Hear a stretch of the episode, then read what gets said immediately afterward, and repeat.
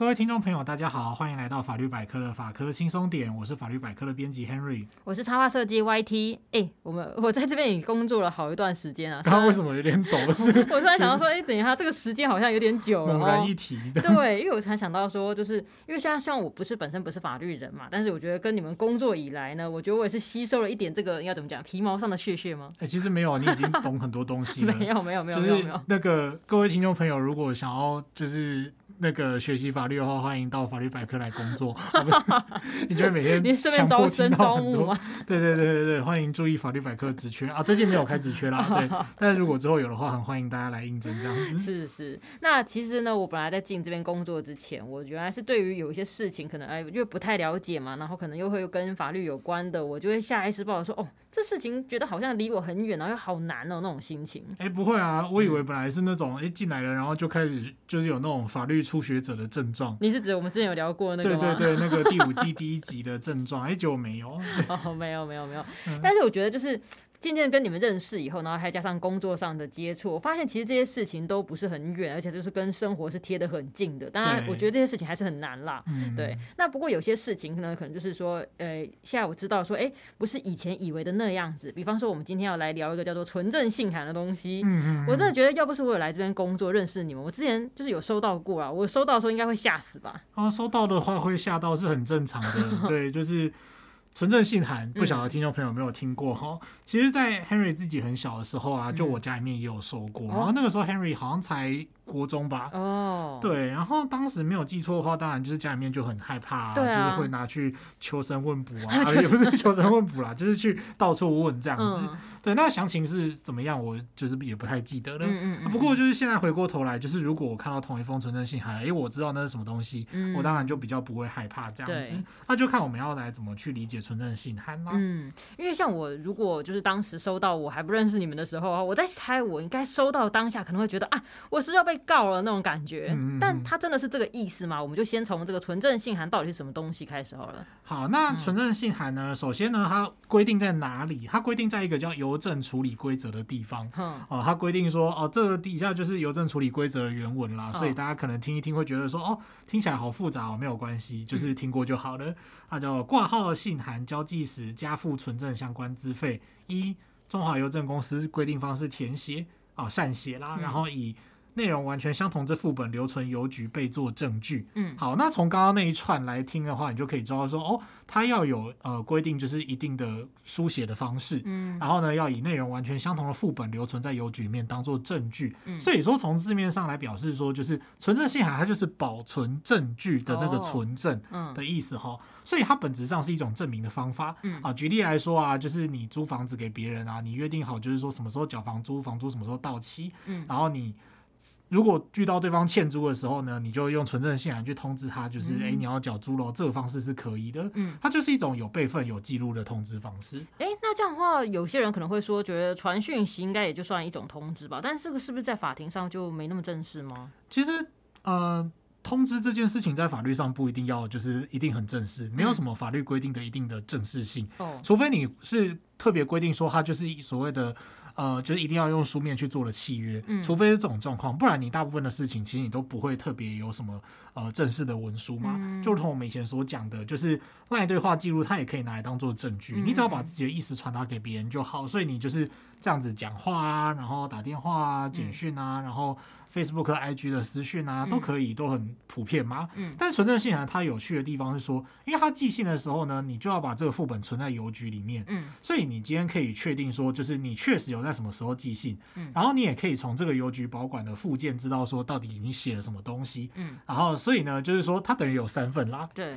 就是说你自己手上留一份，邮局手上留一份，然后对方会收到一份。嗯。那这样的话呢，就是你总不可能就是那么厉害，就是。如果有什么内容上的争执的话，你不可能三个东西都被篡改。哦，是。对，所以说就是你后续就可以确认说，它相对比较没有被伪造或是篡改的风险。嗯。啊，被对方即使篡改了，然后拿起来就把它用立可带把你写的内容全部涂掉。哎，你只要去邮局一调，就发现说，哎，当初写的就是这个东西啊。嗯，这样说起来就是说，纯正信函它的可信度是更高的。比如说，哎，我已经有通知你了，这个意思。哎，对，相对来讲是这样，因为像 LINE 的话，你就是自己拿两只手机就可以做假造出一个对。对话这样子。对对对对哎，那也就是说呢，如果今天自己是发存证信函的人，就是说我用这个寄出的时间去证明说，哎，我真的已经有做到通知对方这件事情了。那如果今天我是收，刚像我这个我说我有被收过那个存证信函嘛？对。那我收到存证信函，只能说是我我有被通知某个事情，而不等于已经被告。哎，对，没有错，就是存证信函它其实有在法律上告知或是证明的效果，但它其实。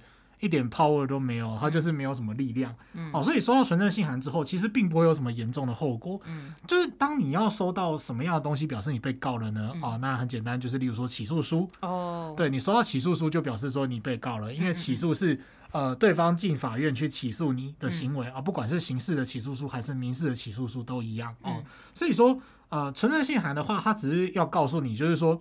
其实就跟对方传赖给你是一样的意思啦，嗯，哎，欠我钱快还 啊！今天只是换成用存证信函，欠我钱快还，其实意思就是这样而已。哦，那但是呢，至于说你呃，比方说你如果没有欠人家钱，你就我坦荡荡、问心无愧，那对方寄这个东西来，你根本就不用管他嘛。对，所以是这个意思。所以说。提醒你的话，你就大概只要回忆说，哎、欸，我真的有欠他钱吗？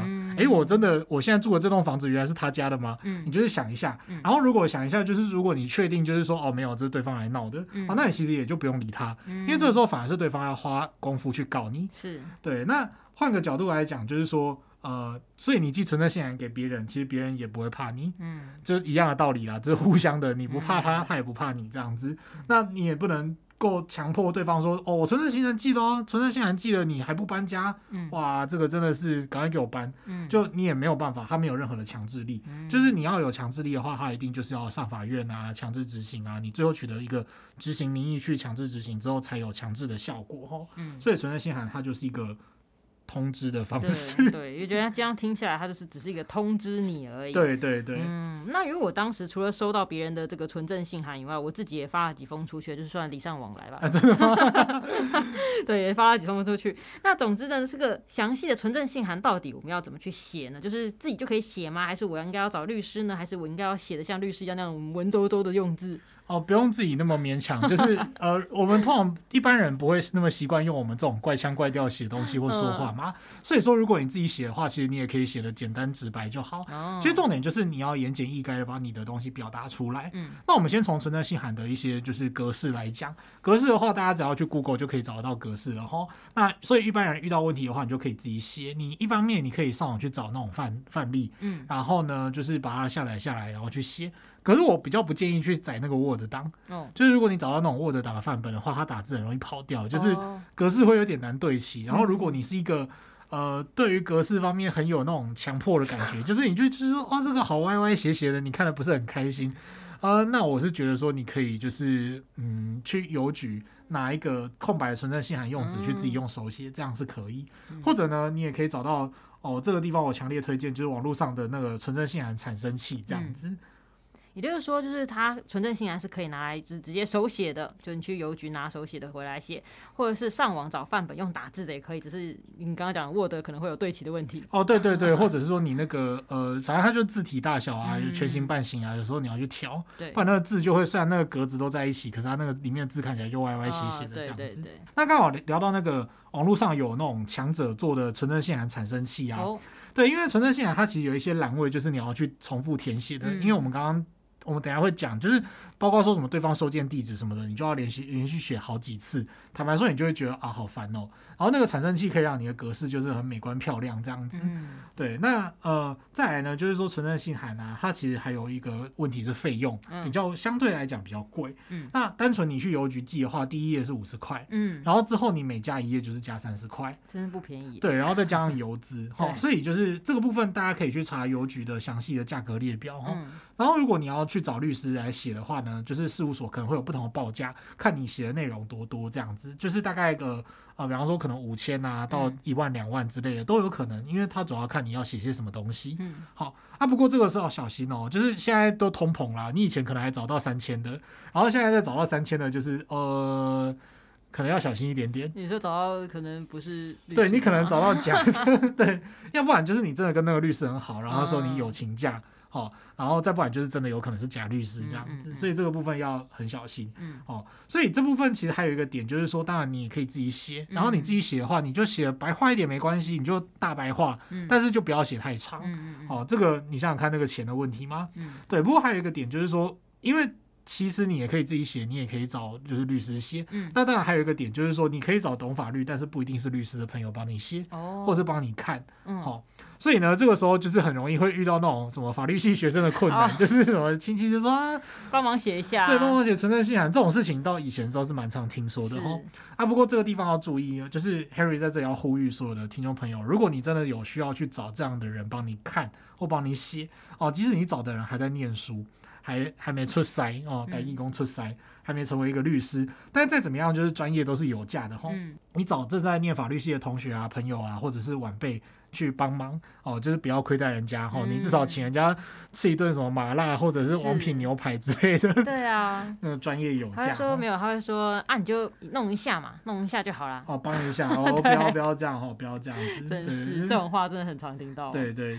好，我觉得大家可以去 Google 那个纯正信函的照片，因为你在 Google 上面输入纯正信函，就可以看到照片，它的样子是什么样子。它就是它的那一张里面，它就是每一个字都是一格一格画好，这就是刚刚 Henry 说会对不起的问题。对，很像稿纸。对，他还不能把，就是你，你还，你还不能说一格里面把字写小一点，多塞几个字之类的。总之，它就是一页就是五十块，然后后续每加一页就是多三十嘛。对，对，他我觉得真的是。这种情况下，难怪你的用词可能要显得文绉绉，要极尽的那种精简省字嘛。啊，对，就是你不要写太多。对啊，不然你写个小短文，大概光寄存证信函就不知道喷掉多少钱吧。对，就是你那个什么三千字，嗯、然后你可能就是写完三千字之后，你那个字可能就叠爆这样。真的，对。那如果找律师的话，那当然那个荷包会瘦更快。但是我就想，可能一些比较大的事情，好像找律师写还是比较妥当哈。啊，那当然，就是说，如果你自己对于这个法律关系不是很了了，嗯，就是你自己也觉得关系很复杂，你需要律师帮你厘。清的话呢，你就请律师帮你写比较好。嗯、那尤其涉及到，例如说，就是你的金额比较高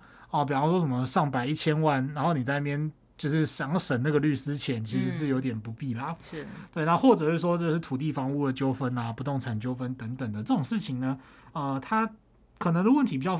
他可能牵涉到问题比较复杂，对，或者是说他的金额就是诉讼标的比较多，嗯，哦，当然还没成为诉讼标的啦，但是你要争执的标的比较大，那这个时候你请一个专专业律师帮你写存证信函的话，就是律师的文字会比你自己写来的更精确，对啊，啊，也可以更表达你的目的，而且律师在写完寄出去之前，他都会跟你确认过，所以不用担心哈。嗯，那你律付报酬给他帮你写，你就会获得比较多的保障，相对来讲是值得的。对啊，Henry 自己以前也有就是在事务所工作的时候，有帮客户写过存证信函啊。Oh. 对，差不多就是这个意思啊。嗯、然后其实就是呃，当然如果你是在事务所的话，你还可以请律师写另外一种东西叫律师函。哦，律师函这个东西就比较 tricky 一点哦，它就是、嗯、它不像存证信函，它就是在邮局留副本。律师函它其实就一般的信，嗯，但它的特色就是在于说它最后面。威慑力会比较强，因为它后面就有盖一个律师章。哦，对，就是比方说什么事务所跟律师名字在上面。对对对，叉叉叉什么叉叉法律事务所 A 律师的章就会刻在后面，盖在后面。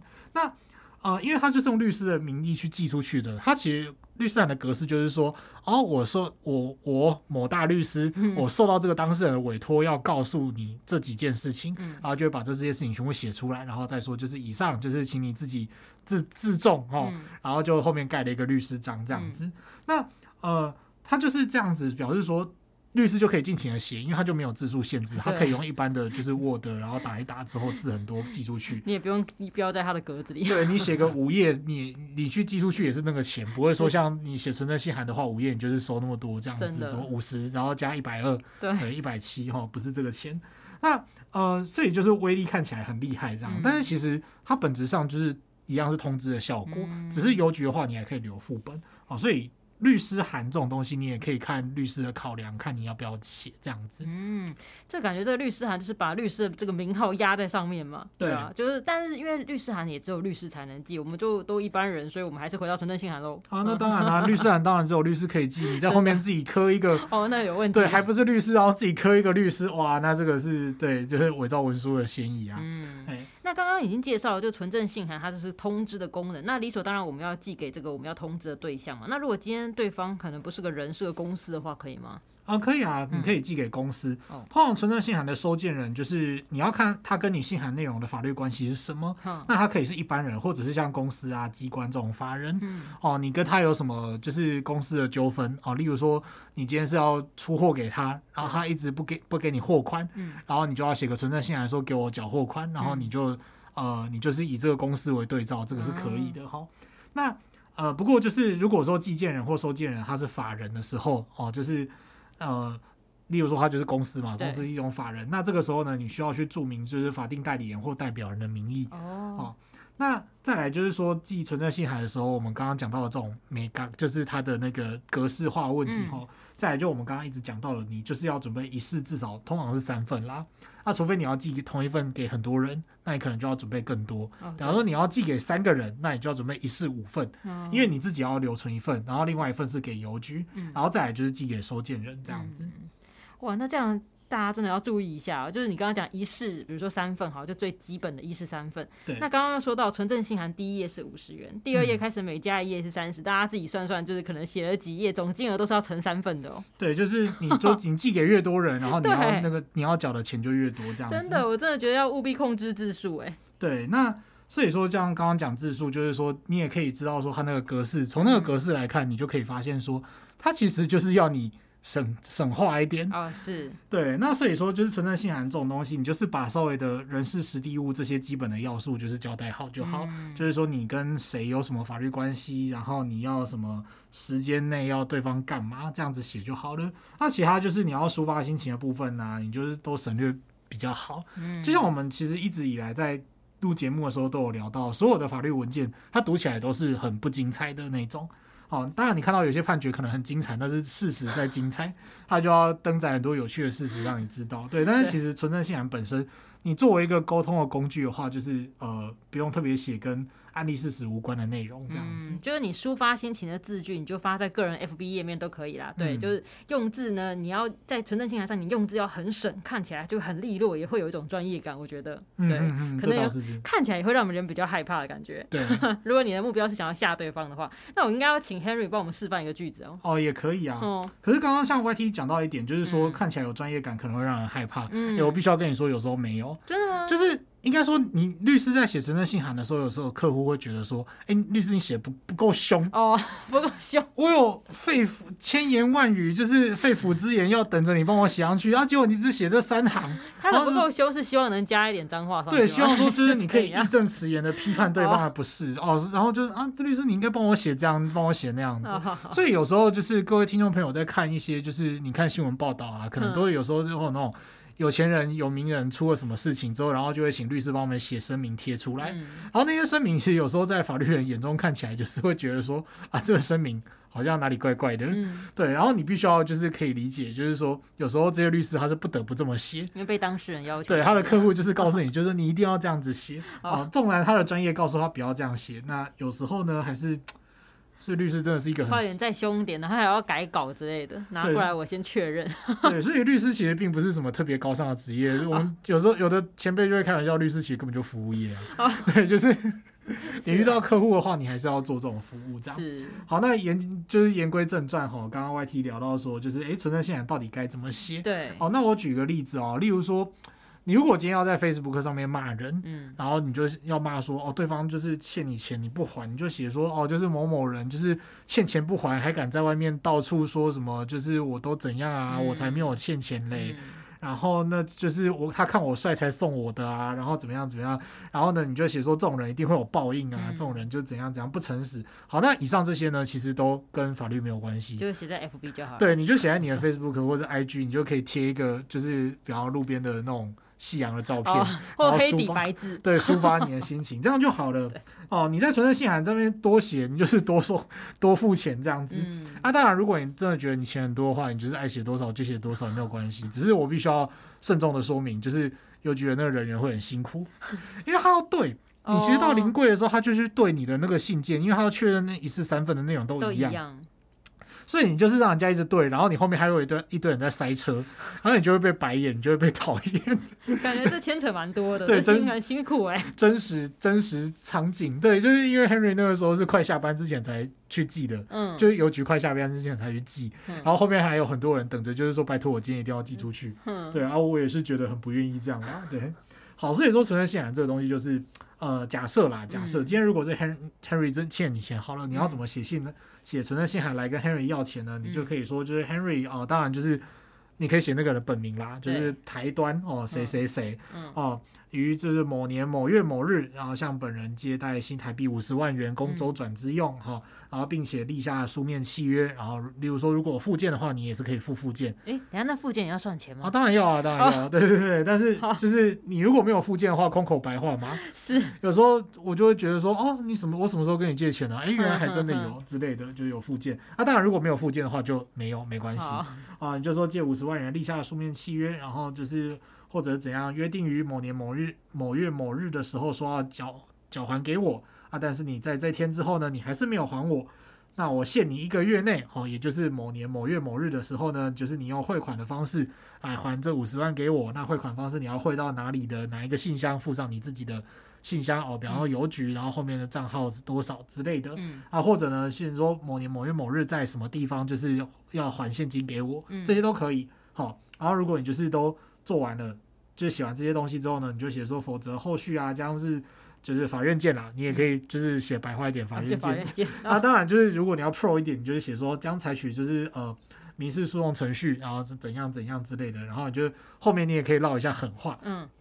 我们的狠话通常就是什么信物自物，信物自物，对，就是那个幸福的幸，然后物就是不要的物，不要的，然后再来就是自物，就是自物前程的那种误会的误，哦、不要就是，请你不要自误前程，不要耽误自己啊，就是那种感觉啊，信物自物，好，这样就可以了，就是就是其他就不要再多写了，对，存证信仰就是你刚刚就像 Henry 刚刚讲的那样，就是说啊。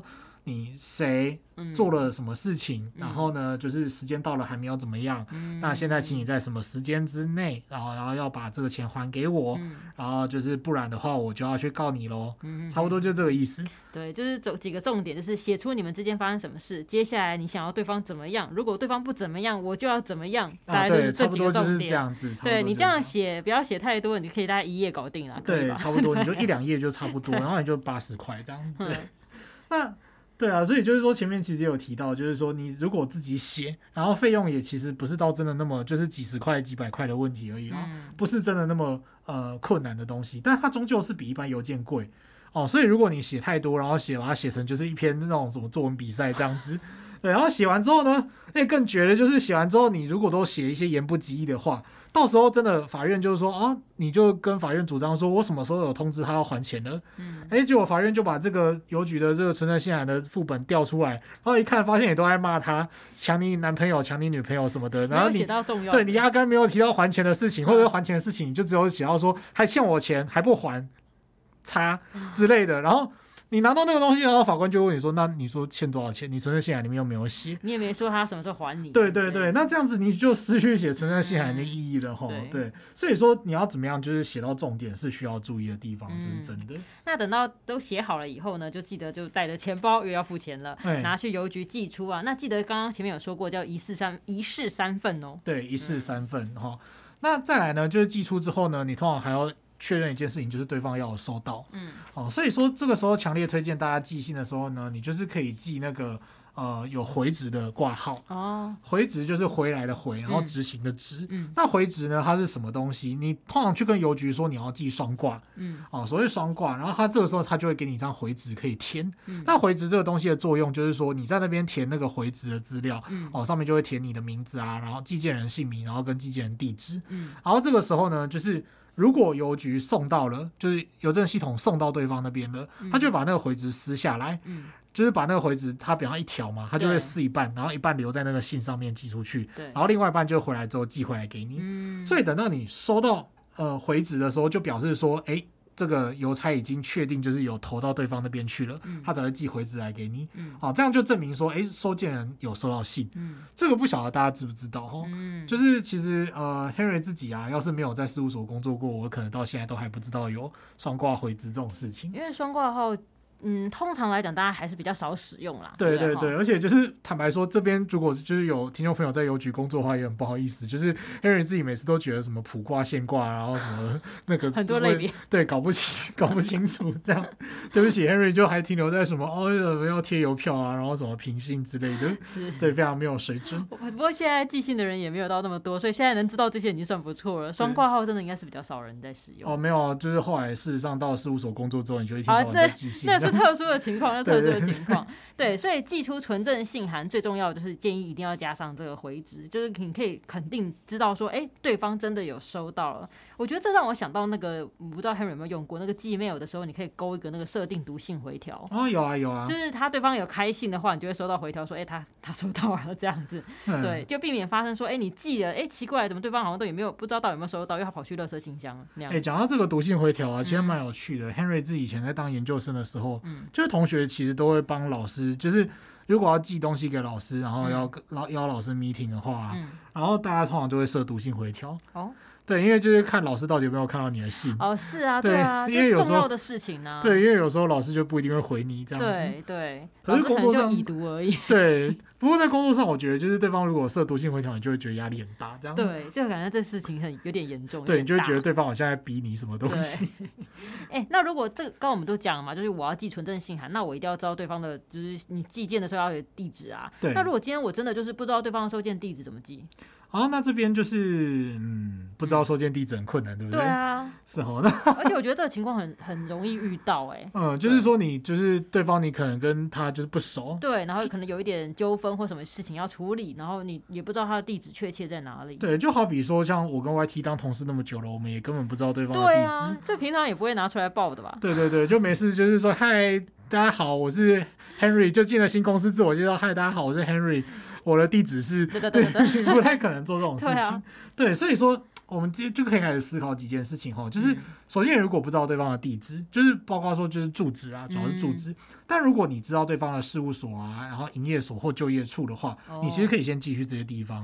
哦，比方说你不知道他在哪里，嗯，你不知道他是谁，就是应该说你不知道他住哪里，对。可是你知道他在什么某一间 IKEA 上班，嗯，哦，那你还可以继续那间 IKEA，IKEA、躺着也中枪。对啊，哎。对，那首先你就可以继续那种地方。嗯嗯。那再来就是，如果你真的不知道他在 IKEA 上班，那你什么资料都不知道的话呢？首先你需要去证明说，哎，你已经善尽了查核的功夫，就是。嗯比方说，你试图去跟对方联络，但是未果，你可以去举出这些事情之后呢，或者你们签约的时候呢，他有写一个地址给你，可是你照着那个地址去寄之后，结果被退件。嗯，好像这种事实呢，你就可以根据这些事实向法院去申请所谓的公示送达。哦，这个公示就是公开展示的公示。哦、对，那公式送达呢，它这个是一个法定的一种送达的方式。哦，法定的送达，送达就是指说你要送出你的东西，然后让对方收到，这个动作叫送达吗？嗯、那公式送达是一种法定的送达模式，它就是当发生那种你不知道对方的地址，或者是你怎么寄都不知道对方在哪里的时候，你找不到他，那这个时候呢，法院就可以呃用一种公告的方式，你向法院申请公示送达，那法院就会公告在他的官网上面，然后呢就是公告。之后让大家都就像像贴在公布栏，然后大家都可以看得到，就是发生什么事情。反正他意思就是说，我就贴在那边了。那你有没有看到？我不知道，但是我就是已经贴在那里了。对，他公告二十天之后，他就会发生送达的效果。嗯、好，那。这个时候，不管对方有没有真的去法院，或者是那个司法院的官网看，都一样哈、哦。那就是看到公告完之后呢，它就会发生送达的效果，你就成功送达了。这样，也就是说，像刚刚听起来，因为我必须要先尝试寄出，然后直到被退回以后，我才能向法院申请这个公示送达，表示我已经哎，我已经尽了全力寄了，但是还是被退回，我现在要请法院帮忙喽。啊，对，没有错，就是这个意思。嗯、那当然就是也不只是那个存证信函啦，有很多东西你也可以去申请公示送达，比方说你的起诉书还是什么的。嗯，那。甚至于国家机关寄东西给人民的时候呢，偶尔就是在符合一定的要件下，也可以去使用公司送达的方式。嗯，哦，所以说有时候你就是常会在各位如果就是真的心有余力的话，可以上司法院的网站啊，或者是各地方法院的网站，他们就会有一个公示送达专区。嗯，然后你就在里面看到很多就是神秘的公示送达的事项。哦，对，就很像什么张君雅小妹妹拎到一泡米给祝贺的，就贴在公布栏上一样。对，另外妈喊了一嗓文金登来加还是什么之类的。对。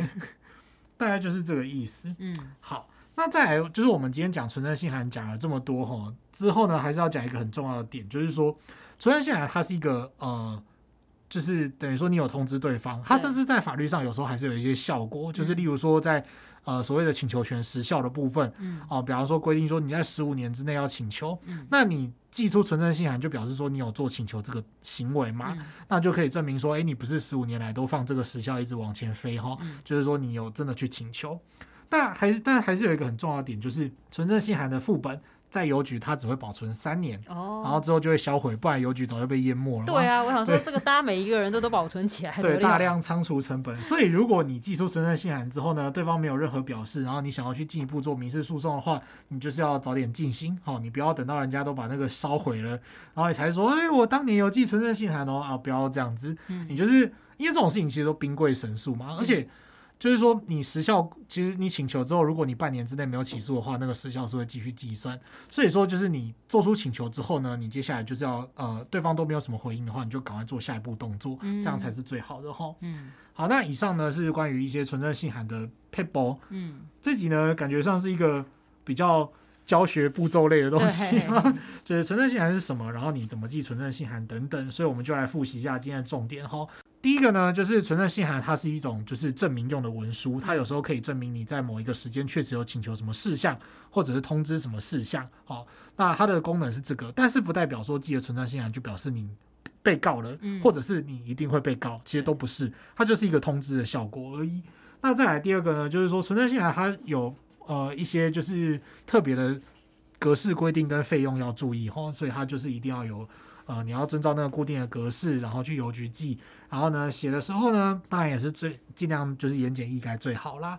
那再来第三个呢，就是说存证信函有时候呢，就是它有一些 paper，，就是说，比方说你寄双挂，然后确认对方有收到。那还有就是说，你不知道对方到底是住哪里，你要寄给谁的时候呢，你也可以在穷尽一切努力之后，向法院去申请公示送达来试看看，就是让对方就是达到那个法律上送达的效果。这样，那以上是存证信函的一些。小 paper 这样子，嗯，我觉得还蛮重要的。那也不知道我们的听众有没有收过纯正信函呢？这样这个问题好像有点怪怪的。对，就是不要，当然不要收到是最好啦，表示你没有什么。我想想说，大家如果有收过的话，还记不记得当初收到那个心跳加速感？怎么听起来像情书一样？会吗？对啊，心跳加速就很紧张啊。对啊，嗯、总之就是今天我们这一集是希望让大家能够知道纯正信函它实际的这个它的用途的意义到底是什么。就是如果你真的有一天真的是收到了，你也不用太过惊吓，因为你看看它的内容到底是写了什么，有什么需要处理的事情就赶快去处理。哦，对，嗯，没有错。对，然后如果你今天是想要吓对方，叫对方赶快怎么样，你也可以尝试就是用纯正信函寄给对方，说不定。对方不知道这个存证信函是什么东西，你们把他吓一下，他事情就有进展了。啊，对对，就是你祈祷对方就是没有听过我们的节目，对，然后看到就会觉得很恐怖，马上就还钱了，这也是可以的。对对，那如果你今天还想知道更多的内容的话，也欢迎留言给我们。好，那感谢各位听众朋友的收听，记得订阅我们的频道，并且按五颗星。如果你对于节目有什么建议或想法，都欢迎留言或填写回馈单，让我们知道。如果对生活法律有兴趣，或者是有各种疑难杂症的话，欢迎 Google 搜寻法律百科，就可以找到我们。拜拜，拜拜。